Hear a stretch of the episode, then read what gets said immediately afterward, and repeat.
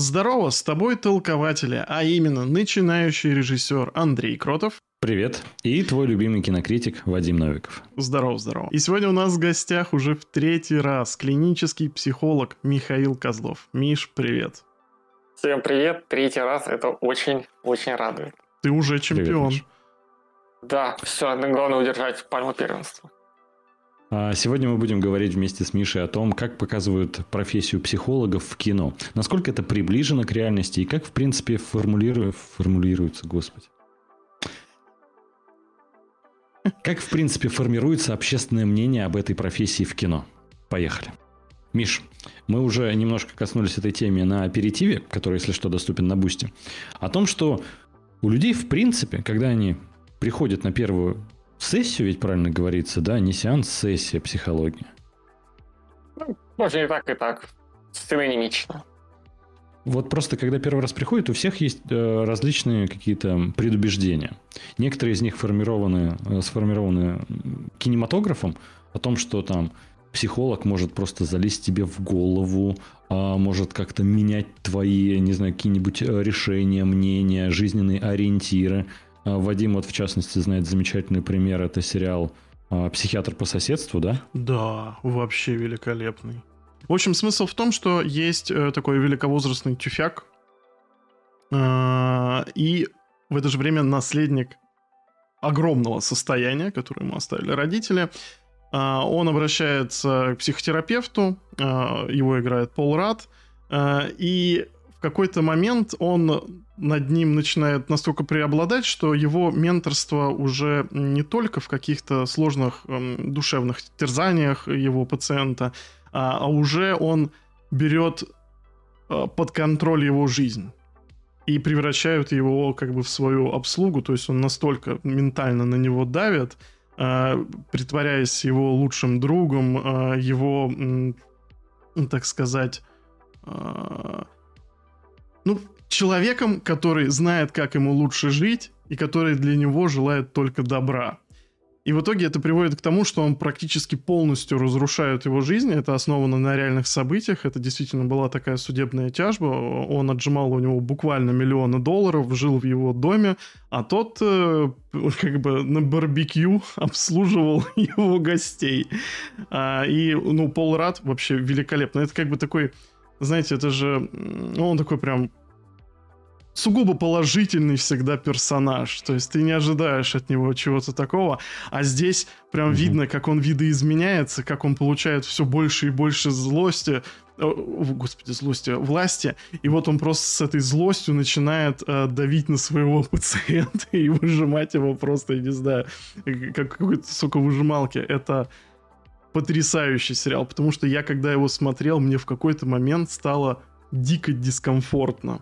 А, вы знаете, у меня в детстве а, был такой фильм ужасов а, «Дантист» и «Дантист 2».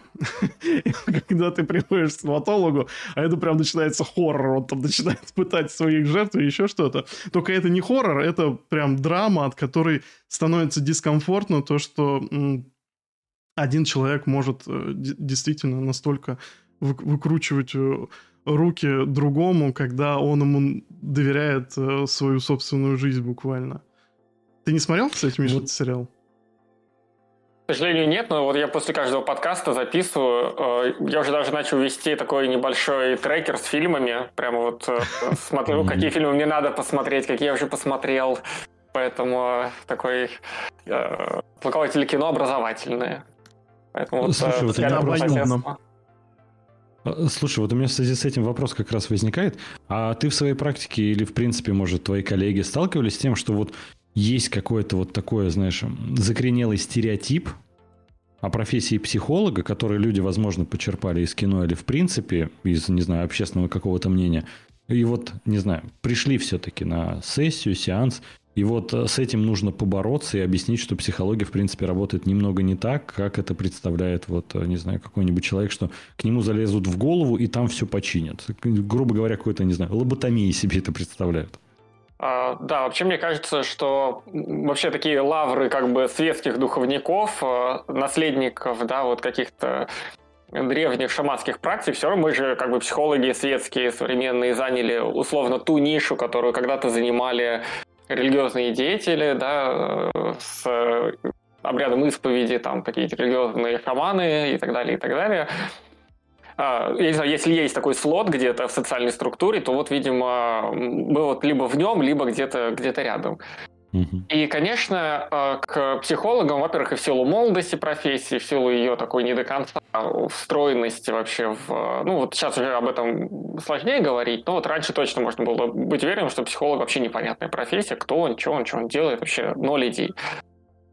И все-таки э, такой небольшой ореол, э, ну, не мистицизма, да, вот чего-то такого, что ты все-таки, да, такой вот душевед, что это вот должно как-то касаться самых интимных э, таких уголков души, все равно это вызывает, э, ну, такое э, необычное, да, сложное отношение. Вот мне, знаете, кажется, что оно тоже подвергается некоторому варианту психологической защиты, что и будет видно в кино, когда вот мы будем про него говорить. То есть, э, когда человек сталкивается с каким-то трудным для восприятия стимулом, э, Фрейд предполагал, что вот он подвергается как бы такому реактивному образованию. Ты либо как бы очень любишь и очень вовлекаешься, либо ты это ненавидишь, боишься и избегаешь. И вот потому что это настолько сложный стимул, что к нему нельзя выработать взвешенного отношения, да, потому что ну, оно такое, берущее тебя немножко за душу. И иногда действительно приходится видеть, что к психологам люди относятся вот так вот немножко полярно. Одни говорят, да, что психолог нужен всем, и вообще это прекрасно, я вот хожу уже 10 лет к психологу, и надо и всем надо так делать, да, и вообще как бы они все проблемы решают.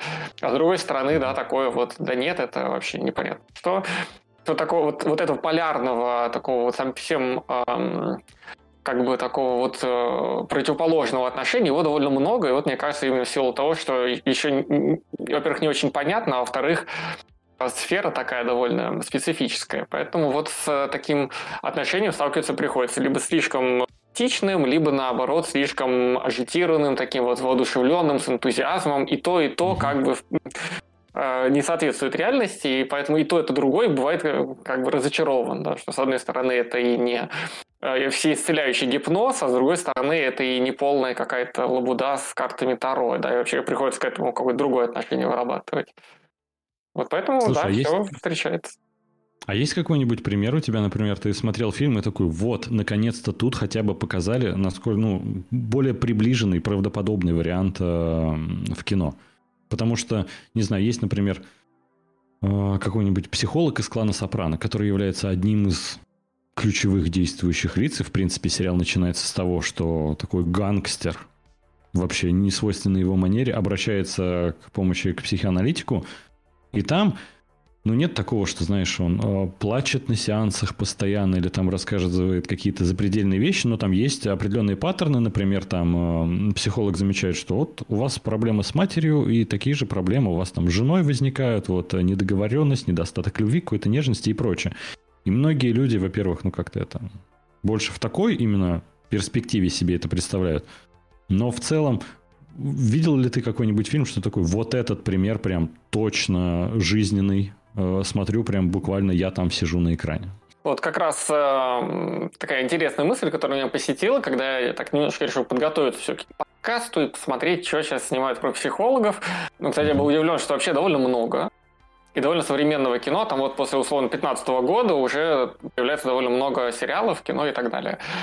И везде вот опять-таки присутствует два нарратива. Первый нарратив, что это опять-таки э, супер крутой вот э, специалист, да, который распознает ложь легко, который решает проблемы, который видит человека насквозь, и плюс он еще такой вот, да, как мы когда-то говорили, такой сигма, он идет против всех, он такой вот ну, супер вообще какой-то э, прорывной, необыкновенный, циничный и все остальное. Либо, когда пытаются показать его таким же обычным, это всегда переходит в некоторую такую комедию, да. А, то есть, э, если вы видите описание к фильму, и там написано, что вот, да, он психолог, но он тоже человек и обладает своими там какими-то проблемами и особенностями, и вы видите, как он с ними справляется. Там будет как раз, вот, видимо, второй вариант, да, а, от такого вот идеализации к обесцениванию, да, в общем, он такой же, в общем, как и все, он э, э сидит там, бухает после э, консультации, вот он нормально выглядит один час на сессии, а после этого уходит в раздрай и живет жизнью там, да, абсолютно с нарушением всей той психогигиены, о которой вещает своим клиентам, да, вот он ходит, бухает, э, э, не знаю, обладает каким-то невысоким интеллектуальным там, культурным уровнем и так далее, и так далее. В общем, опять-таки, все, вот чтобы увидеть действительно... Э, я, кстати, думаю, что если бы вы действительно показывали это, психологов такими, какими они есть, да, в общем, часто довольно Э, посредственными ремесленниками от дисциплины, да, такими вот, э, да, как, э, не знаю, как, как обычный районный терапевт, то, конечно, хороший сюжет на таком не снимешь. Поэтому реалистичного психолога в кино увидеть вообще довольно сложно, я думаю. Ну и как и любую другую уж совсем ре- реалистичную модель, вот. Mm-hmm. Ну и как бы понятно, что такой психолог будет неинтересен. Он должен быть либо со сверхспособностями, либо должен совсем там опуститься ниже своих э, там, самых тяжелых клиентов и mm-hmm. а, просто отыгрывать какую-то какую роль. Ну это как с полицейскими, да? А, он ест пончики и хочет отомстить за своего потерянного 10 лет назад напарника. Да, да, да, да, да. Классика. Ты знаешь, просто э, я вот как раз вспомнил, ты говорил про примеры, когда психолог там может показан быть в кино, например, что там ударяется все тяжкие, там вот одну сессию хотя бы вот он ну, выглядит как человек, а дальше у него полный раздрай на самом деле в жизни. Есть ведь э, сериал, который выходил на Apple TV+, э, по-моему, в прошлом году или в начале этого, а, он, по-моему, так называется психиатр или психотерапевт а, с Харрисоном Фордом. И там, не помню, к сожалению, как зовут имя главного актера, потому что Харрисон Форд там в второстепенной роли. Но там как раз вот эта ситуация, что у героя вообще все, вся жизнь рушится, и он э, проводит, собственно, сеансы с э, своими клиентами, он психотерапевт, и он в какой-то момент такой, а вот ему женщина, например, жалуется, что вот, э, кажется, ей муж изменяет, и у нее паранойя. Он такой, да уходи от него, все, уже пора. И вот впервые он такой, я понял, это на самом деле всем запрещают делать, но это работает. И вот э, на этом строится во многом и комедия, и, в принципе, повествование в этом сериале. Э, и у меня вот, когда я смотрел, возникает вопрос. Но ведь психологам, по сути, нельзя прям напрямую вот советовать что, не знаю, вот, он мне, возможно, изменяет, я с ним несчастлив, он там меня, возможно, когда-то ударил, и вот сказать, например, уходи от него, на примере вот героя сериала, нельзя ведь, или можно, я вот не совсем понимаю.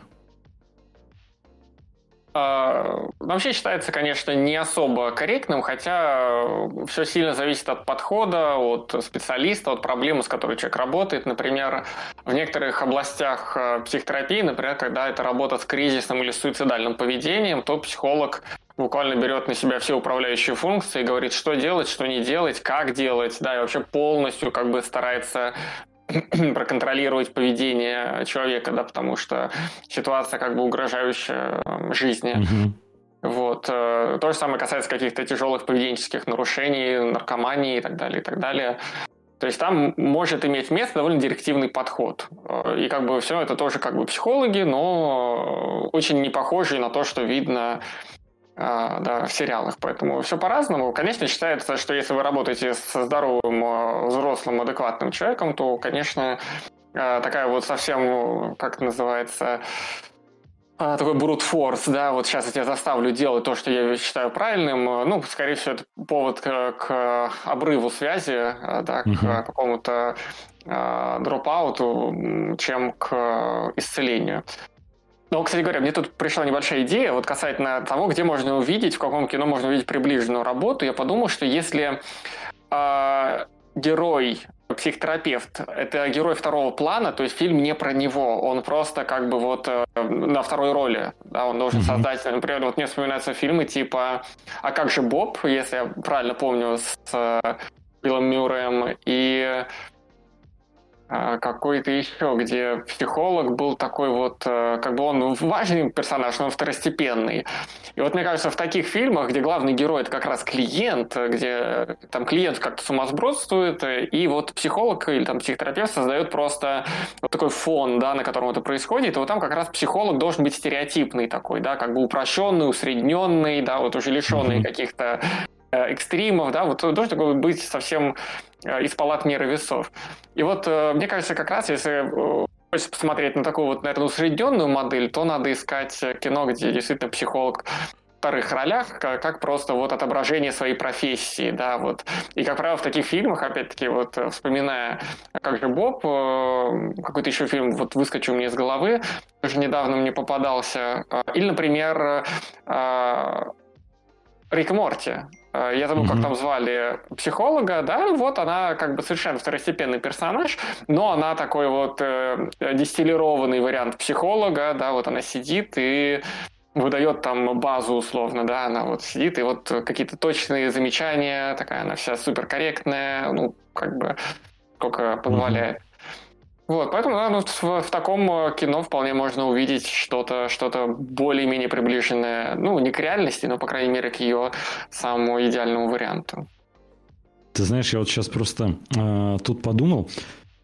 В кино э, главный герой называется ведь э, протагонист, чтобы как раз э, зритель мог себя с ним ассоциировать. И антагонист это не обязательно злодей, но это в основном антагонист это персонаж, который мотивирует и двигает протагониста по сюжету. Э, чтобы он менялся, например, становился лучше или хуже, в зависимости от контекста.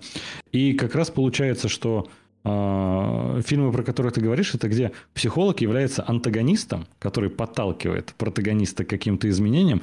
И я подумал, что как раз вот сериал, про который говорил Вадим, психиатр по соседству, они взяли просто эту формулу, да. такие, ну давайте его сделаем прям классического антагониста в плане злодея, который будет его подталкивать каким-то э, саморазрушающимся поступкам. Я Это прям просто... хочу теперь э, с психологом какой-нибудь хоррор настоящий. Вот как я говорил про дантиста, вот я думаю, отличная идея, это прям будет продаваться великолепно. Вот смотри, Миш. Э, да, слушай, много... нет, главное, сейчас такого.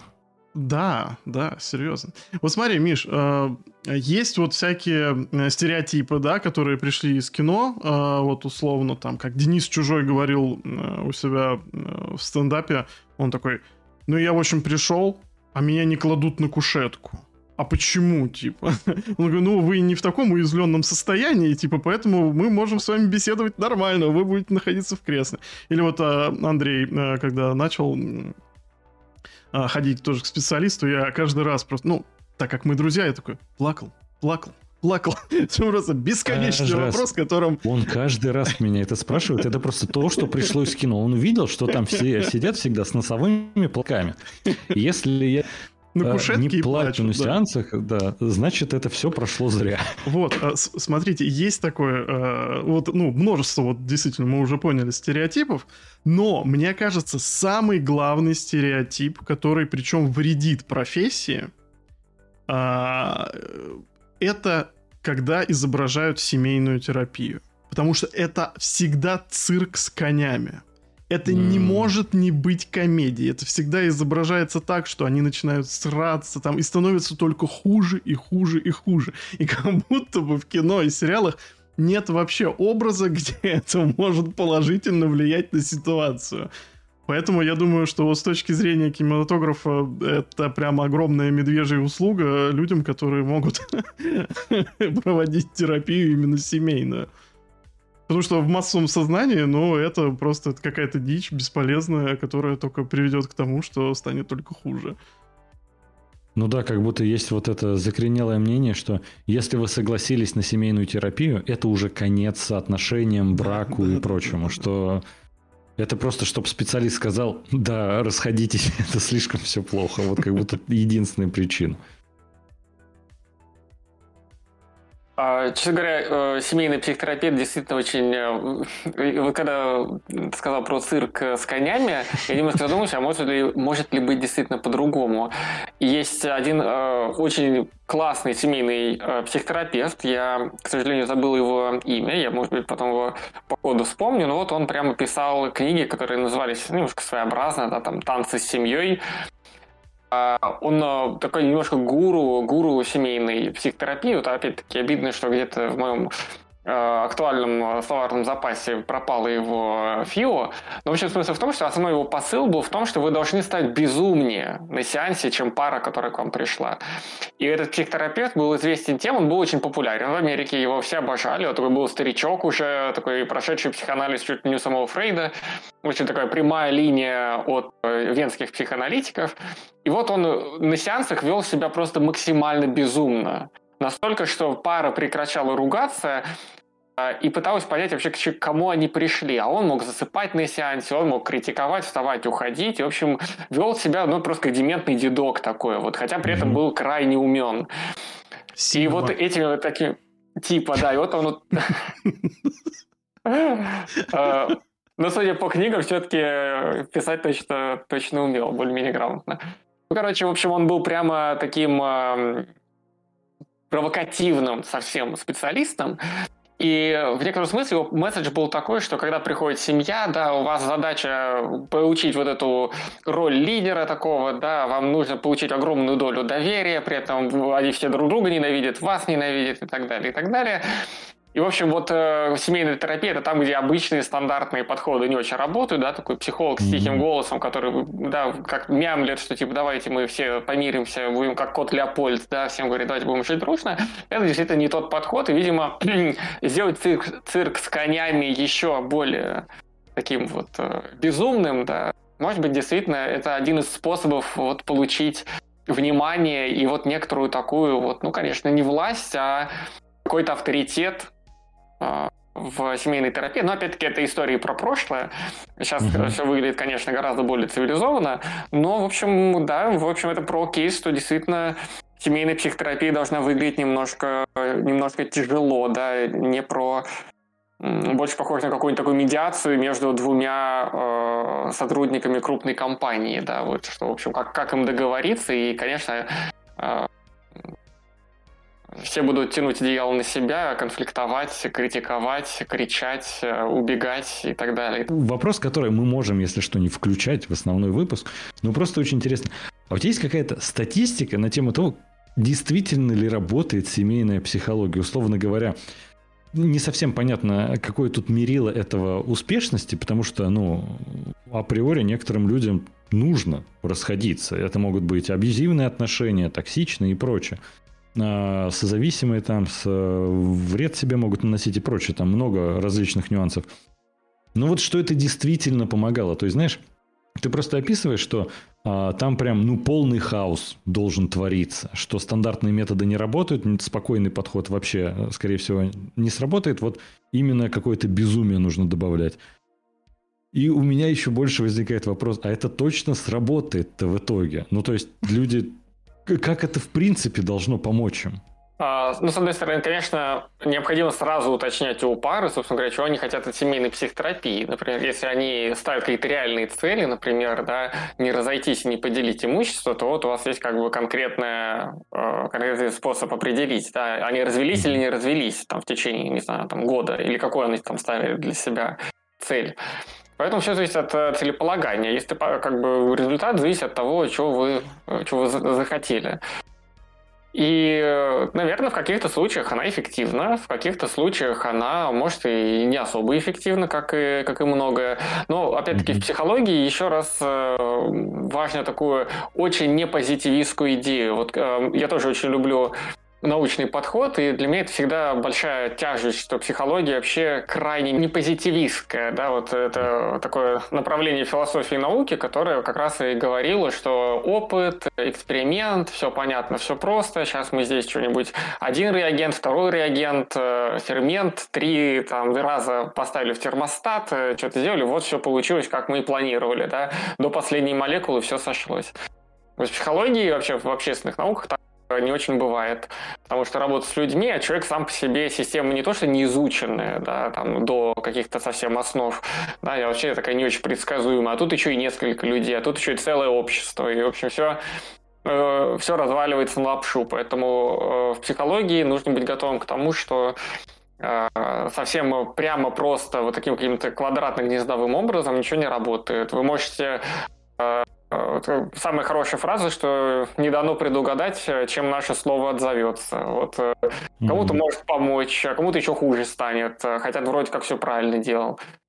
Вот, mm-hmm. поэтому надо высокую толерантность к фрустрации иметь, что все будет не совсем так, как планировалось, и, может быть, вообще не совсем так, как должно быть, и результат может быть очень отставленный во времени. Это, кстати, показывают исследования, вот я не знаю, говорил я или нет, что э, поход к психологу э, оценивают тем лучше, чем больше времени прошло. То есть, например, как сразу, как только заканчивают терапию, люди говорят, ну, как бы, окей, что-то что мы сделали, что-то поговорили, было интересно, очень интересно, ничего не понятно, но как бы окей. И оценка прохождения терапии повышается с каждым годом. Через год человек оценивает э, то, как он проходил психотерапию там год назад, гораздо выше, чем э, непосредственно в моменте. То есть чем больше времени проходит от психотерапии, тем больше человек наблюдает ее какого-то результата. Хотя в моменте его вообще, может быть, и особо-то и не было. То есть степень удовлетворенности психотерапии, она растет с годами, как, как ни странно. Угу. Миш, а ты вот заметил то, что при семейной терапии, ну, нужно использовать там какие-то нестандартные методы, и сама фигура э, психолога должна быть, ну, какой-то более экспрессивной, да? А как раз-таки в кино и сериалах культивируется то, что, знаешь, ну, буквально это статичный кадр, они там срутся на диване, там обвиняют друг друга, статичный кадр, и там сидит очень тихий психолог, который просто такой сидит, выслушивает это, ему как будто бы э, все равно. И вот а, обычно, ну, я не знаю, да полно таких примеров. Вот оно выглядит вот так вот. То есть, как бы э, про семейную терапию все слышали, и как бы и стебутся над ней, что она не помогает, и вот изображают вот такого тоже полукомичного э, психолога всегда. Но есть, наверное, одно исключение тоже. Э, я сейчас вспомнил сериал «Озарк», и там, по-моему, во втором, что ли, сезоне появляется тоже фигура э, психотерапевта. Это такая э, очень миниатюрная бабуля, э, которая приходит, э, ну, главные герои, семейная чита, они, грубо говоря, э, в этом маленьком городке Озарк э, торгуют э, наркотиками из Мексики. Там как, какой-то хаб они создают, грубо говоря, там картели, там, ну, отмывают деньги через них. Вот, и как бы эта бабуля э, все время тоже сидит очень тихо, выслушивает вот этот их срач бесконечный. И в один момент, я уже плоховато помню, она, в общем, узнает об их деятельности. А, и начинает отжимать с них бабки. Просто на ровном месте. Она начинает кататься на спорткарах. Конец там довольно а, печальный и предсказуемый. Но а, меня удивило то, что а, создатели здесь пошли чуть дальше, то, что они как раз-таки изобразили, опять же, эту э, ситуацию, поход к семейному э, терапевту. Комично, но дожали его тем, то, что наконец-то м, психолог там не статичная фигура, а то есть она там может иметь какие-то, э, ну, свои э, желание, что там, ну, как-то там, не знаю, тоже заработать денег, еще что-то, вот, а не просто выслушивать их. То есть это, наверное, единственный момент, когда это показали, что э, психолог тоже не может быть так вот прям простым в этой ситуации. Ну, просто очень коротко, что иногда, кстати говоря, и вот такое вот совсем э, бездыханное тело психолога, который вот сидит и выслушивает абсолютно отстраненно, иногда это тоже может быть, кстати, парадоксальным, да, и вот э, Опять-таки, зависит от того, как это подать. А, но э, вот э, очень важный момент с такими совсем абстинентными психологами, которые сидят и не говорят, это есть такое сильное влияние психоанализа. Вот мне очень нравится, что некоторые американские фильмы таких 90-х и ранних, ранних нулевых начали хорошенько над этим иронизировать, да, потому что это и правда начало выглядеть комично и забавно, да, что вот психолог просто час слушает, потом говорит, ну, увидимся через неделю. Да, и, конечно, для многих э, американцев, у которых уже возник такой культ психоанализа, вот такое поведение начало казаться, ну, прям совсем каким-то нелепым, и его начали активно обыгрывать в кино, поэтому мы видим образ вот этого вот молчаливого, дремлющего мужичка в свитере и очках, э, который, в общем, вообще непонятно, жив он или нет. Ты знаешь, э, Миш, мы с тобой в прошлом выпуске вспоминали мультсериал «Доктор Кац», вот. Да. Э, и мне очень нравится, как они нарративно выстраивают эту историю, когда доктор Кац, он все время в каком-то какой-то заморочке, там к нему приходят абсолютные неадекваты, там рассказывают, э, на него просто какой-то поток сознания выливают, он пытается им помочь, они там могут на него нападать или, наоборот, от него закрываться. Ну и, короче, в какой-то момент, когда, ну, обычно это под конец серии, когда вот уже просто кульминация какого-то сумасшествия, что уже ты сидишь такой, мне жаль, жаль доктора Катца. И просто это... Он такой, звонок. Вы знаете, что это значит? Это значит, что, мы, э, что, что сеанс закончен, и мы увидимся вам, ну, с вами в следующий раз. И каждый раз это прям как побег из тюрьмы. Ты понимаешь, что, что бедный доктор Кац наконец-то этот звонок, вот он его спасает каждую серию. И это прям волшебно. Надо пересмотреть э, Кац вот второй раз уже думаю, что пора найти Слушай, время. Я его просто полностью не смотрел, я его, ну, по дважды два видел, и я недавно про него вспомнил, такой, блин, он же такой классный. И я вот, я сейчас уже где-то на середине второго сезона. Ну, я так, знаешь, от настроения к настроению его смотрю. Тоже как бы там огромным массивом его тоже, ну, не стоит как-то э, поглощать. Это скорее такое, что-то вот пару серий в неделю посмотреть там, для отдушины. Прикольно. Вот, Миш, а ты сказал, что бывают часто случаи, ну, не то, что бывают часто случаи, эффективность терапии определяется, чем вот э, дольший срок прошел после конца терапии, вот ты ее больше оцениваешь. Типа, прошел год, ты ее больше оцениваешь вот э, по окончанию. И вот, ты знаешь, в принципе, это, я вспомнил, есть еще одно, скажем так, клише из кино, если это можно так выразиться, которое, а, возможно, вредит профессии. Вот хотелось как раз спросить, вредит ли это действительно? Потому что в кино часто показывают, что вот человек приходит к психологу, к психоаналитику, и за один сеанс просто его жизнь уже меняется. И многие от первой сессии, от первого сеанса а, не испытывают таких чувств ярких. То есть в основном это все равно ведь, э, ну, если заземлить все эти ожидания, это, грубо говоря, знакомство двух незнакомых людей, которые должны вообще понять, а зачем все это нужно – и это процесс достаточно долгий. И когда э, я, собственно, начал э, ходить э, к психологу, мы с ним это все проговорили на первой сессии, и у меня как бы и были такие ожидания, что ну, нужно походить, ну, ну, как минимум, в лучшем случае месяц-два, как максимум, не знаю, полгода, чтобы действительно как-то, ну, ощутить, что это помогает, потому что это как-то не работает прямо здесь и сейчас. Но Плакал? А, много, естественно, Вадим, каждый раз, когда ты задаешь тут вопрос. Но много моих друзей, которые вот впервые решили тоже пойти к психологу, у которых возникли какие-то, возможно, проблемы, которые поняли, что им необходима какая-то помощь более профессиональная, а многие посетили первую сессию, первый сеанс и такие, ну, что-то, что-то не помогло. Я понимаю, что это в основном у них есть это чувство именно как раз из кино, то, что они вот увидели, что там просто ты приходишь и такие – а что там с твоей матерью? И там все начинается всегда. Ведь вообще не обязательно всегда проблема в родителях. Не обязательно с этой стороны все это разбирать. Есть ведь, ну, вот есть в принципе такое, что как раз э, негативное воздействие, что нужно обязательно проговаривать на там, первом такой встрече с новым клиентом, что не жди результатов сразу. Слушай, Андрюха, а ведь правда, это ты круто подметил то, что опять же изображаются психологи, типа, мы будем говорить о вашем детстве, мы будем искать все проблемы да. в детстве. Это же реально культивируется, это прям практически в каждом сюжете есть. Да, в основном психологов и показывают, как будто они такие, мы будем говорить исключительно про твое детство, родителей, отношения с матерью и отцом, и другой жизни вообще не существует. Ну, сначала Разберемся с первой сессии, потом до родителей. У меня почему-то пришла такая э, аналогия, не, не очень э, такая культурная, да, ну как ожидание от первого секса, да, что вот это будет э, что-то такое вообще прямо... Mm-hmm. И все, все, это будет феерия, а потом как бы ожидание реальность. Но mm-hmm. на самом деле так, так и есть. Э, я очень, я иногда стараюсь спросить, типа, вот, вот вы как планировали, что это будет выглядеть, как бы вы ожидали, что да, есть у вас какой-то план собственный, который вы бы хотели пойти, там, да, какие-то ожидания и так далее. Ну, обычно люди, наверное, вот эти совсем такие фантазии э, грандиозности специалисты не высказывают. Может быть, где-то они на подкорке у них есть, но как бы напрямую они о них не говорят.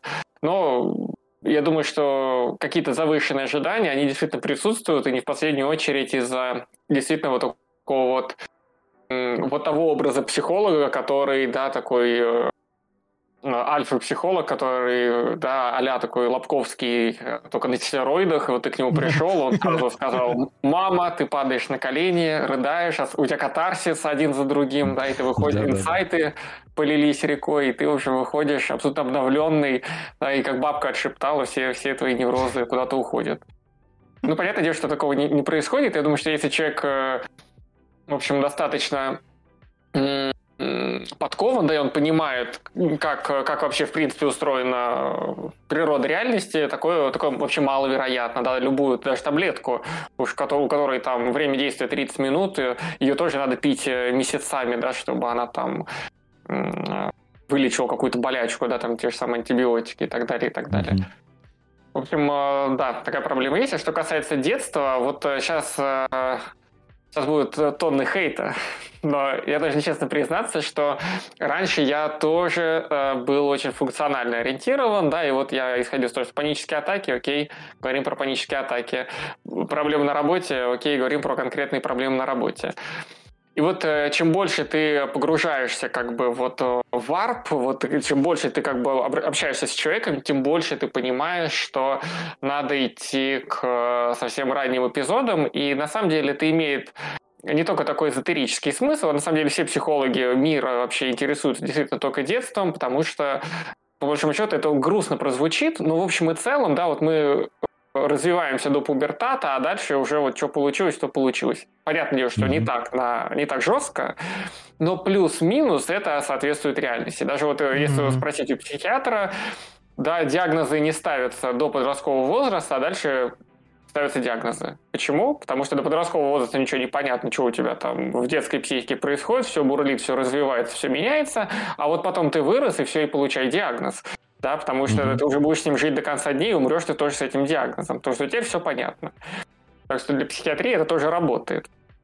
Ну и, к сожалению, да, так получается, что вот наша психика, она как, как планета, да, вот первые, первые там э, моменты зарождения и существования все бурлит, кипит, меняется, закладывается будущая там атмосфера, геологические слои и так далее, а дальше 4 миллиарда лет оно просто крутится по орбите, да, и э, там ну, плюс-минус как-то меняется, но в основном примерно что, что получилось, то получилось. Еще раз скажу, все, конечно, не совсем так, но э, внимание психолога, понятное дело, оно обращается к тому, а как же это все получилось? Да, как же это вот все так работает, что сейчас оно вот, может быть, и не очень-то и работает. А, и в любом случае для понимания психологу, конечно, нужно очень подробно знать э, биографию, особенно раннюю биографию. И вот меня это тоже в какой-то момент очень ничего бесит, что, да, как бы вот э, начали за здравие, начали с э, там, панических атак в общественных местах, а закончили за, за ну, не за упокой, да, но за обсуждение мамы, папы, игрушек, прибитых к полу э, родительского, там, какого-нибудь насилия, пренебрежения и так далее, и так далее. И, в общем, это такая исходная точка, да, вот э, все, к сожалению, начинается в ней, приходит тоже к ней, и, э, может быть, это мое такое вот основанное на опыте предубеждение, но вот, к сожалению, действительно, когда то, что фокус психолога постепенно по таймлайну уходит все ближе к дате вашего рождения, это, к сожалению, вещь а, нормальная и ожидаемая. Просто, знаешь, есть вот такая а, черта, опять же, например, взять тот же «Сопрано». Просто это один из ярчайших примеров, и там как раз во многом поднимались то, что Тони, у тебя там мать тебя не любила, из-за этого там многие проблемы. И главный герой вообще не знает, что делать с этой информацией грубо говоря, вот мать тебя не любила в детстве, из-за этого ты вот жестокий, например. И он такой, окей, я знаю причину, но что с этим делать? И никогда, как будто, знаешь, а, план действия, наверное, потому что он исключительно индивидуален в каждом случае, но даже когда это а, прописанный вроде досконально персонаж в сериале, который вот ощущается как живой человек, ну, как будто, да непонятно, что дальше с этой информацией делать. И у многих ведь есть как раз опять же, из тех же фильмов и сериалов, вот этот стопор. Ну вот скажут мне, что, не знаю, отец как-то ремнем меня в детстве ударил разок, и я после этого, не знаю, ненавижу мужиков. Ну, что-то, например, такое. И как будто зачем мне это просто слышать от психолога? Многих это ведь тоже останавливает исключительно из-за того, что они это увидели на большом экране, и как-то, как будто, не знаю, возможно, это нужно транслировать на большой экран, что э, какие-то шаги после этого персонаж, например, сделал, что смог из этого выгоду какую-то извлечь, как проработать эту травму. Но как будто это не показывают. А, да, и, кстати говоря, если честно, а, Это, может быть, необычно прозвучит, но действительно в психологии очень большой, и не в психологии, а не в психотерапии, есть очень большой вопрос вот этой точки, когда человек действительно, вот он проделал вот эту аналитическую работу, и он понял, да, действительно, я там бью людей, потому что мама меня не любила. Я это понимаю, но чувствую вот, вот да, мой, мой опыт всей моей жизни, моя внутренняя реальность, они вот такие. И дальше возникает вопрос, окей, мы все проанализировали, все поняли, и чего дальше? И вот, кстати говоря, довольно долго у психологии э, не было, у, точнее, в психотерапии не было хорошего ответа на этот вопрос, да, и все заканчивалось вот осознанием. Вот, ну, как бы ты осознал, и давай теперь на основе своего вот этого осознания все да, там э, всю, всю горечь этого осознания испытай, излей, прочувствуй, да, и вот давайте живи по-новому. Э, не понимая, что, да, как бы это продукт там 30 лет развития, никуда оно не уйдет, и из чего оно вообще должно поменяться. И вот э, только в последние годы, кстати говоря, то есть буквально последние 10-15 лет в психотерапии начали появляться э, конкретные такие вот рекомендации, ответы, что делать вот с этим таким gut feeling, да, когда ты головой понимаешь, что не надо бояться, но весь опыт твоей жизни, когда, когда тебя там били ремнем за двойки, говорит тебе, что бояться надо. Да, не важно, что ты теперь бизнесмен, не важно, что у тебя теперь жена и собственные дети, не важно, что ты вообще на вершине социальной иерархии, но когда ты приходишь к генеральному директору, у тебя холодный пот. Почему? Потому что папа в детстве бил. И вот ты понимаешь, что не надо этого бояться, что это вообще не имеет никакого отношения к текущей реальности, но твой опыт, твоя подкорка, весь опыт твоей жизни говорит тебе, что вот приходи и бойся, потому что так было всегда. И непонятно, почему должно быть по-другому. И вот только в последние там, буквально 10-15 лет психотерапевты как бы вот переступают эту Э, идею, да, и придумывают способы, а что делать с этим опытом, записанным буквально в самые, как бы, э, в самые базовые э, директории, да, вот в самые основы психики, да, вот как, как собака, знаете, которую в приюте все били, били, били, били, а потом она уже в квартире хозяина, да, там нового любящего забивается в самый дальний угол. Бояться нечего, все поменялось, но вот опыт всей ее биографии говорит, что не надо расслабляться, и, в общем, на всякий случай лучше уйти в самую темную нору. Вот, угу. да, очень сложная задача, на самом деле, для психотерапии. Вы меня Вадим, простите за мою испорченность. А. Я почему-то до последнего думал, что Миш такой сейчас рассказывает, ну его там в детстве били, и он когда приходит, я такой думаю, на БДСМ-сессию, а он такой... А, кстати говоря... Ну... Кстати говоря... У меня вот просто, знаешь, а, ну вот постоянно есть такое, что друзья, которым может быть необходима какая-то помощь, но они такие, мне скажут то, что я и так знаю, и зачем мне это слушать. И как будто даже, ну знаешь, пример никакой не сказать в ответ. Но, с другой стороны, вы знаете, я сейчас как раз а, вспомнил, мы чуть ранее говорили о том, что а, нет хорроров про психологов, а я вспомнил, есть. Э, да. Ганнибал Лектор это, наверное, самый известный э, психиатр, да. который на самом деле в, кино, в кинематографе-то уже полвека, наверное. И это как раз э, тот образ ледяного спокойствия, который может буквально манипулировать людьми. И мне кажется, что в некотором плане отсюда как раз, знаете, идут корни проблемы, что Многие думают, что психологи это такие жестокие манипуляторы, ну, когда вот боятся пойти на первый сеанс. А, и э, я думаю, это отголоски Ганнибала Лектора, потому что как раз всегда представление, что он такой же холодный.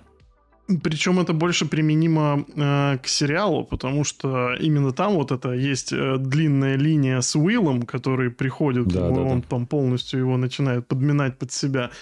А, да, блин, круто. Почему, почему я не вспомнил? Потому что, наверное, первое, что вспоминается про Ганнибала, то, что он каннибал. В последнюю очередь, что он еще психотерапевт. Не, ну так-то маньяк может быть э, любой профессии, а вот именно его профессиональная деятельность прям очень хорошо э, показана э, в сериале. Андрюх, мне очень понравилось, как ты сказал, вот у меня есть друзья, это знаешь, такой, я такой, Миш, ты знаешь, у меня есть друг, у которого есть гиперфиксация на подростковых сериалах. Как ты думаешь, о чем бы это могло бы сигнализировать? Если что, я тогда не о себе говорил. Но как бы это... Не, я просто Короче. это прозвучало. Да, да, да, да, да. Я когда произносил, я подумал, что звучит это как э, клише еще очередное, что когда не хочешь, чтобы это звучало про тебя. Кстати говоря, я тут вспомнил, что помимо... А, это ведь работает в обратную сторону. Я почему-то вспомнил про пример Джокера и Харли Квинн. Я знаю, он такой Uh, немножко детский, но вот все-таки, да, работает в обратную сторону иногда, и сам пациент может uh, uh, так... Свести с ума, да. Буквально, да, да, свести с ума и оказаться, оказаться тем манипулятором, который завладеет сознанием. Так что, в общем, работает в обе стороны. Ну, короче, ты Джокера вторую часть ждешь. О, кстати говоря, да, я только не помню, он, она с Хакином Фениксом или там да, да, что-то... Да. Супер. И Леди Гага. И с Леди Гагой, и это будет мюзикл. Вот это, Я конечно, не очень поэтому... хорошая новость. Да слушай, мне кажется, это Отлично. номинально будет мюзикл. Ну, там пару номеров они каких-нибудь сделают. Насколько знаю, я читал, или, нет. Или, или я просто надеюсь на это. Я просто небольшой любитель мюзиклов. Но у меня есть друг, правда есть, который очень любит мюзиклы. И не вижу в этом ничего плохого. Вот. А, ты знаешь, и как раз некоторые вопросы нам помогает составлять чат GPT. Замечательная вещица. А, и ты знаешь, я прочитал сейчас вопрос, который он составил, и вспомнил а, первый вопрос буквально, который возник у меня, когда я решил пойти к психологу, это выбор, собственно, пола у психолога. Мужчина или женщина, или без разницы. Я такой сижу. Интересно, а кого больше выбирают? Статистически просто. И как раз вопрос, который сгенерировал чат GPT, а, вот кого больше показывают, как ты считаешь, в роли психологов, психиатров в кино? Мне кажется, это зачастую или пожилой мужчина в очках, ну, какой-то аналог Фрейда такой, угу, с бородой, угу. лысый. Или это женщина, опять же, обязательно в очках. Без очков это как будто не психолог на самом деле. Но как будто это вот таких всего два стереотипа, и как будто других вообще не бывает. Слушай, ну и женщины тоже там обычно преклонного возраста. Ну, Особенно вот я да. последнее время даже там в каких-нибудь... Я недавно смотрел какой-то хоррор, там тоже прям они все в основном в возрасте. Вот как тебе кажется, это тоже, ну, надо как-то, э, как это сейчас звучит, э, более толерантно подходить к этому вопросу, что показывает все разнообразие психологов, которые на самом деле присутствуют на нашей планете, и э, не концентрироваться на этих клише. Или, типа, на самом деле это не играет роли. Оттолкователи показали... за инклюзивность психологов. Да-да-да. Новая повесточка. Да-да-да. Откуда не ждали.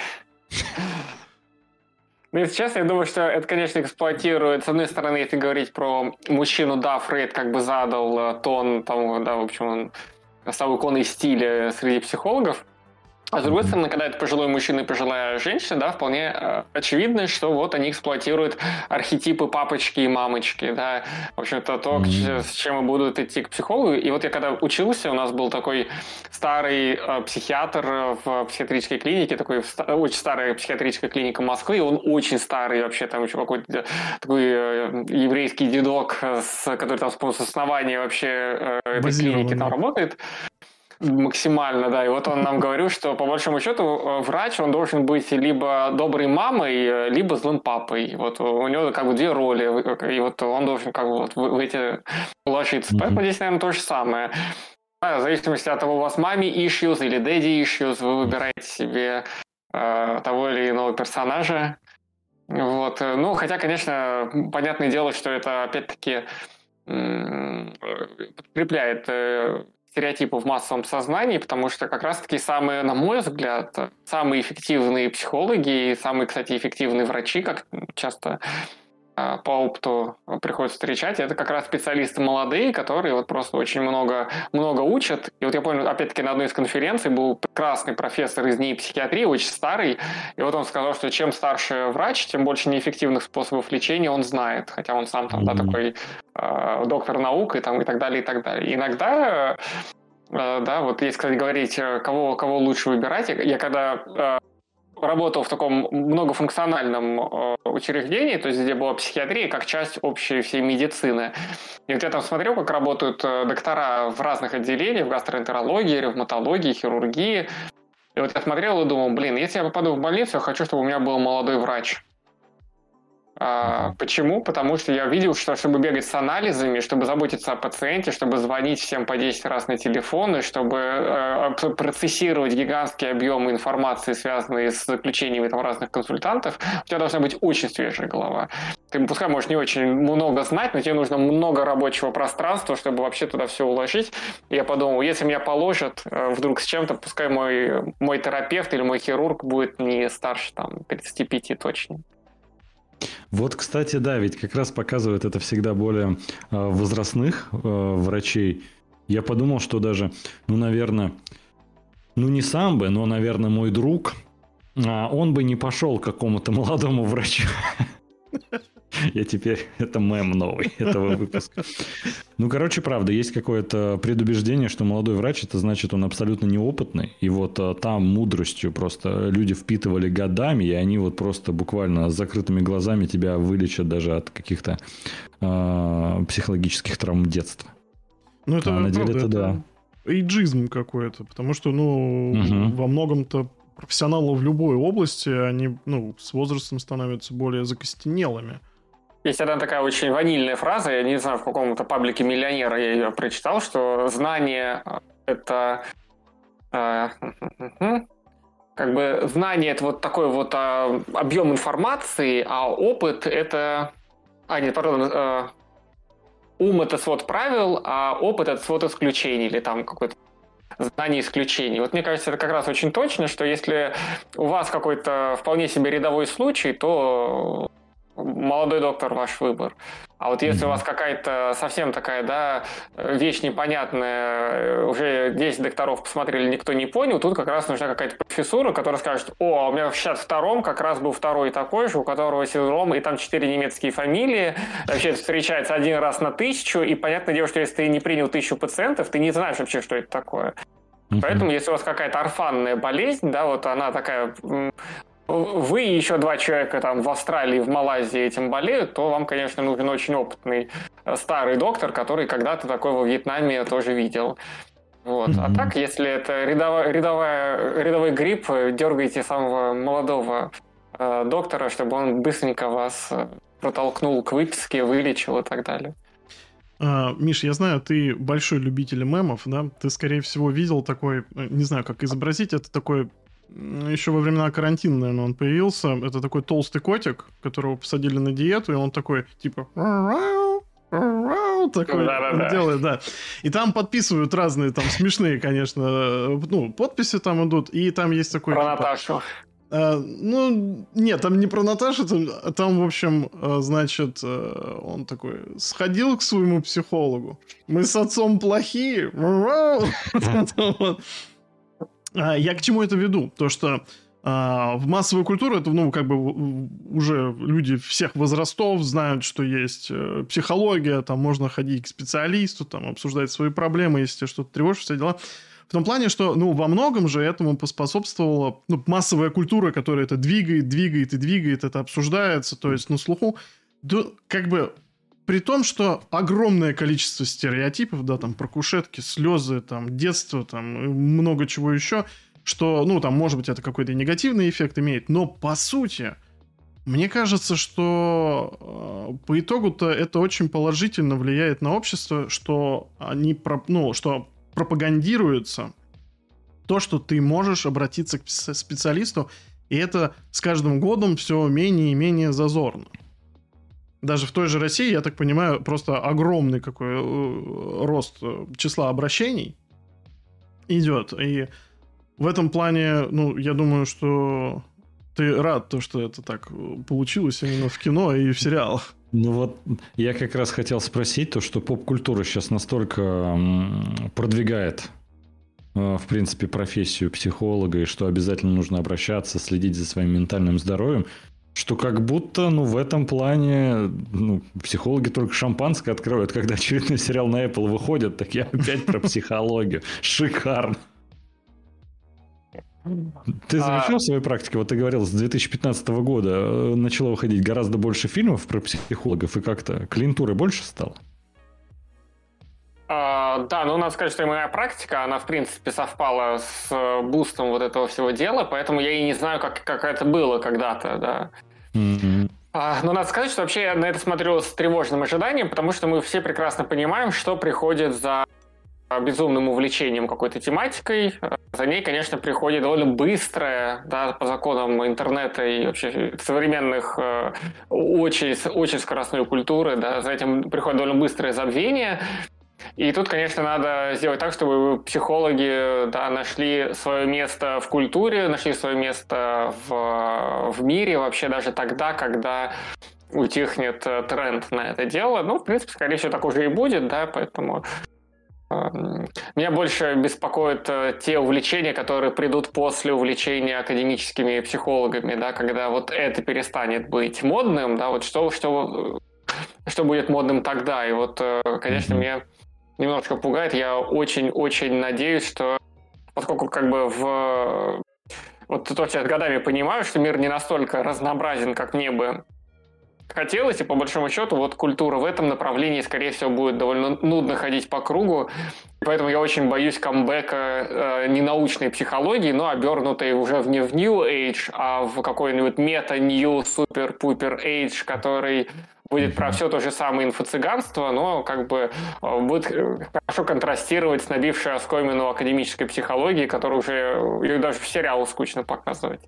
Угу. Слушай, ну сейчас на самом деле я, я понимаю твои опасения, потому что это в принципе уже давно там люди себя сам, особенно в подростковом возрасте, самодиагностируют там шизофрению, психоз, пишут об этом в соцсетях. А сейчас же, в принципе, в любые сложные времена, да, ну вот если, допустим, говорить там про Россию, да, а, там всплеск вот этой всей эз эзотерической хреноты, он вот приходился на 90-е годы, и сейчас вот последние годы просто небывалый спрос там на тарологов, регрессологов, прости господи.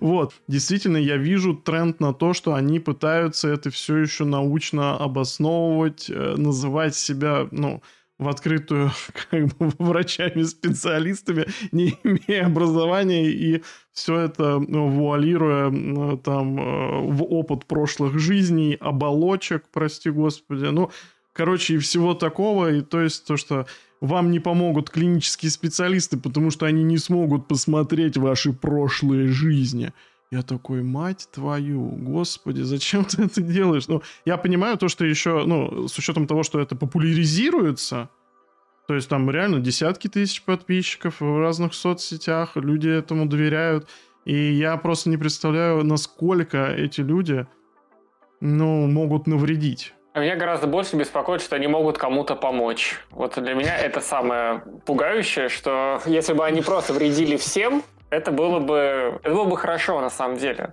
Потому что тогда они бы испортили пару биографий и получили свое заслуженное осуждение. Но проблема в том, что, к сожалению, вот это все, равно как уринотерапия и там, я не знаю, периодические банки на спину, к сожалению, это тоже иногда помогает.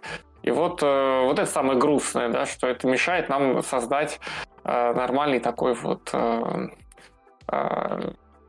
осуждение без исключений. Да. Вот вообще это всем mm-hmm. вредит, это вообще очень плохо, и вообще это надо оставить, э, скинуть с корабля современности, но вот, э, к сожалению, всегда будет анекдотическая история про то, что моей бабушке вот это когда-то там помогло, реберфинг ей сделали, она 80 лет заново родилась, и вот теперь, э, не знаю, там, танцует где-нибудь. А ты в своей практике сталкивался с людьми, кто уже сходил там? Конечно. С таким товарищем, да? Ну, вот а, к этому я... новому веянию, которые такие, типа, профессионалы психологии эзотерические. Я... Эзопсихотерапия, я, не знаю, как это точно называется. Ну, какая-то пара психологии, хотя так ну, уже да. и не говорят, слава богу. А, но вообще иногда я чувствую себя профессионально не очень компетентным, когда я не могу разложить Таро уже привычным для клиента образом. И понимаешь, что вот в этом моменте, конечно, мое образование страдает, но такое требование реально есть. Действительно, как бы, что ты за специалист такой, если у тебя даже нету нормальные карты Таро с верхними арканами старшими, и ты вообще в них не разбираешься. Ну, к сожалению... Где вот, хрустальный шар, да? Да-да-да, и вот поразительно, что, кстати, это увлечение среди молодежи, да, вот совсем э, то, что самое да. печальное, э, что молодые люди э, увлечены тета-хиллингом, ченнелингом, реберфингом и прочими странными словами. Ну, в общем, к чему это может привести, можно только гадать. Кроме огромного количества как бы миметичности этого всего процесса, да, надо помнить угу. о реальном вреде, и вот это, конечно, грустно. Ты знаешь, а... Э, мы даже немножко злоупотребляем а, тем, насколько мы угораем с этого. Вадим, я тебя немножко сейчас сдам. А, Вадим купил. А можно с предысторией, пожалуйста? Блин, Андрей, ну ты так Давай ты тогда, расскажи ты, чтобы полностью вся правда звучала от тебя. Это больше прикол сразу. У нас есть э, чатик в Телеграме э, на четверых, э, где мы со своими вторыми половинками с Андреем сидим, и мы часто перекидываемся кружочками. Вот. И у меня на работе были чеки с пожеланиями. Грубо говоря, там идет рандом. Просто выбивается чек, Э, и на нем пишется одно из там 300, там, 80 пожеланий. То, что что тебя ждет в этот день. Ну, просто забавная хрень, которую раздавали клиентам. Вот. Э, и в какой-то момент... Ну, подожди, э, Вадим, а почему мы так редко рекламируем твою кофейню, собственно, в нашем подкасте? Чеплыгина 16, чистые пруды в Москве. Приходите, увидите этот чек с пожеланиями. Да не в том-то и дело, что не увидите. А, Миш, а, все уже? Всегда рад. Но Чиплегин 16, да. А, так вот, э, и в один прекрасный момент эти чеки э, перестают, короче, у нас существовать, потому что эта программа там а, попадает под санкции, все дела, ей невозможно пользоваться, но как бы она привязана к кассовому оборудованию. Вот, а, а я каждое утро брал первые четыре чека, и в кружочках в Телеграме я как бы рассказывал там, типа, этот чек там, типа, ну, по очереди, типа, тянул, вот это тебя сегодня ждет, это тебя. Ну, то есть забавная просто хрень. Uh-huh. А потом, короче, после февраля 22 года э, как раз-таки отрубилась эта программа, и я такой, ну что, ребята, не унывали, я куплю Таро. Я заказываю э, колоду, э, захожу в интернете, там, типа, можно онлайн указать, что там, какие карты кому выпали. И это, понимаешь, это каждый раз такое наслаждение, когда, Андрей, что тебя ждет? Я щелкаю, короче, эти карты. У него все время там смерть, унижение, типа, плохая Ни одного хорошего прогноза. А в чем они не правы, хочется спросить, а в чем ошибка? И каждый раз я, э, чтобы как бы не унывали, я записывал эти кружочки, и это было очень смешно. Это прям очень смешно. Но вопрос в том, э, как ты э, к этому подходишь. Но вот ты говоришь, что, что эта тема вся молодеет. Я понимаю, что у нас это уже огромный оф-топ, но ты знаешь, я бы еще понимал, что а, когда ты это как бы таким теневым бизнесом занимаешься, ты дурачишь людей а, и ну просто тянешь с них деньги. Вопрос в том, что огромное количество тех, кто этим занимается, действительно в это начинают верить. То есть они как бы и жадные до того, чтобы а, отжимать это все у каких-то дурачков, вот, так они еще и начинают ехать кукухой в этом плане, то что они действительно думают, что у них какие-то появляются магические способности. Ну, это лучше, чем кидать нюцы за 500 рублей, поэтому а это хотя бы какой-то шаг вперед. О. Слушай, ну, я не, знаю, не сказал сказать. бы, не сказал бы. С нюцами какая-то более честная сделка, тебе не кажется? Ну, надо совместить и до тысячи довести чек. О, вот это уже бизнес-план. Э, эра Таро. Ничего себе. А вот идея для второго семейного бизнеса. Это идея нам для, э, с Андреем для второго подкаста. Да, раскладики будем вам раскладывать онлайн. Залетайте на наш YouTube-канал, да. Не, вот Ой, ты теперь дела. понимаешь вот подводку, какую я сделал, или просто Вадим купил Таро? Ну, я хотел продолжить и рассказать. Я хотел продолжить и рассказать, но ты вызвался рассказать полную версию, поэтому флаг тебе в руки. А. В общем, Думаю, будем закругляться. Вообще, Миш, огромное спасибо в очередной раз за интереснейшую беседу. Разобрались и как показывают психологов в кино, что стоит, во-первых, выбирать, э, возможно, молодых специалистов, а не только престарелых, которые вот нам с больших экранов все вот это пихают. Да и в целом, а, сколько инсайтов вы сегодня вывели? И если вам нужен раскладик от Вадима, пишите в наш телеграм-канал, ссылочка в описании. Пишите в WhatsApp. Я не могу. За 500 рублей. Ой, а, Миш, спасибо большое. А, спасибо. Был очень рад. Э, ребят, спасибо, что смотрели. Подписывайтесь на YouTube, э, Telegram обязательно. Там есть кружочки, веселый чатик, все ссылочки в описании. На Apple подкастах обязательно ждем 5 э, звезд от вас. И какой-нибудь просто отзыв, например, спасибо. Или мой любимый выпуск вот такой про Майкла Джея Фокса. Нам будет очень приятно. И с вами были толкователи. Всем пока. Пока-пока. До свидания.